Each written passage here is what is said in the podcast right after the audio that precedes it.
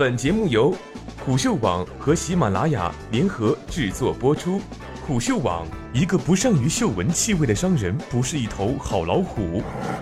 我是主播一木。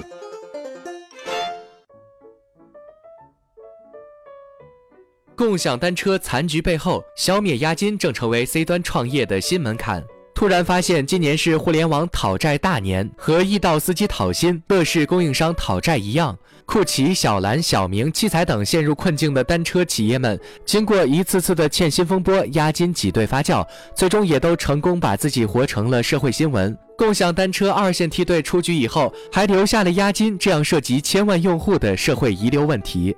谁是风口，谁是猪？从共享单车诞生之初，媒体就开始质疑押金的去向。为此，摩拜和 ofo 分别与招行和中信签署了合作协议，其中最重要的一条就是押金监管。已经出现问题的小明单车和酷骑单车也曾做过类似的宣传，但先后被银行打脸。小明单车和酷骑单车都曾声称押金专款专用，并已经委托银行监管。双方对外宣称的合作银行分别为华夏银行和民生银行，但均被两家银行否认，并明确指出两家单车公司开设的仅为一般存款账户，银行没有第三方监管义务。拜科科技接盘酷骑单车和小蓝单车后，官方也表态只负责运营，押金问题不归他们解决。共享单车的押金乱象最终引起了监管的注意。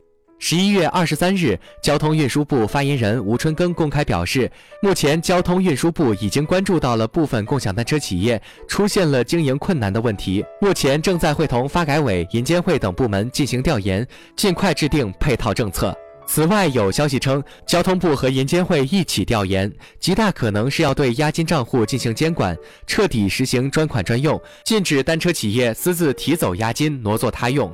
同时，屡次受到伤害的用户也逐渐开始对押金产生抗拒情绪。芝麻信用总经理胡涛最近做过一次分享，其中讲到一家共享充电宝企业的案例。以前需要付押金的时候，用户扫进去后的第一个页面是支付一百块的押金，这导致仅在这个页面，客户流失率就高达百分之五十。从用户的角度，我们可以理解创业公司想要站上风口的企图，并对这样的报复怀有恰当的同理心。但最起码，请不要以让我们变成待宰的猪为代价。你的野心不该由我们买单。C 端创业的新门槛。之前我在《如果共享经济走上了 O2O 的老路会怎样》一文中，对共享经济做过一个预判和一个总结。那还是共享雨伞、共享睡眠、共享图书等项目扎堆而起的七月，酷骑还在推广他们的黄金单车，嗨店的花式裁员也还没开始，市场情绪与格局和现在完全不同。但很多人已经看到了沉默的活火山没有爆发，但危险近在咫尺。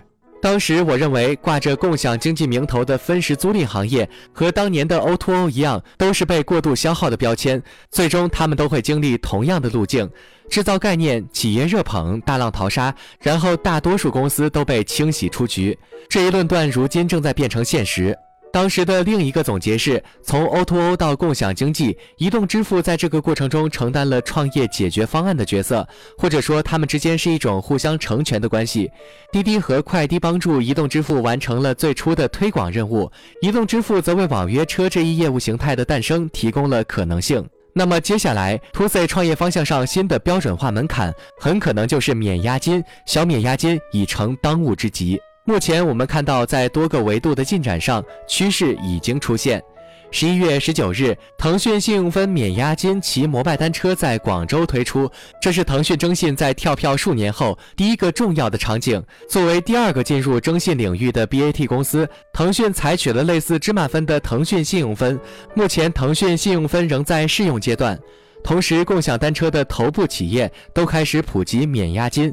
十一月二十八日，被永安行全资收购的哈罗单车宣布加入芝麻信用免押计划，在长沙、南京等十个城市开通信用免押骑行服务。加上摩拜和 ofo，市场份额共计超过百分之九十的共享单车企业均已进入信用免押阶段。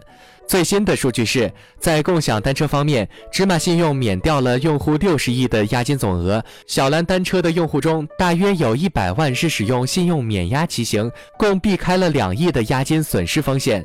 信用的市场化和商用化正在逐步走向实质阶段。为什么要消灭押金？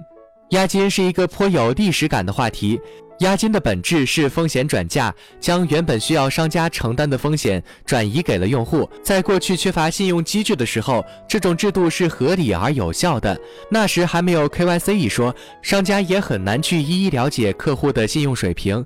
在当时的市场环境下，押金是解决这种一对多场景下信任缺乏的有效途径。但随着信用机制逐渐建立起来，押金就会变成一个不合理的现象。现在的商家已经可以通过保险等渠道去覆盖风险，但用户无法为他在不同商家所支付的小额押金全部买保险。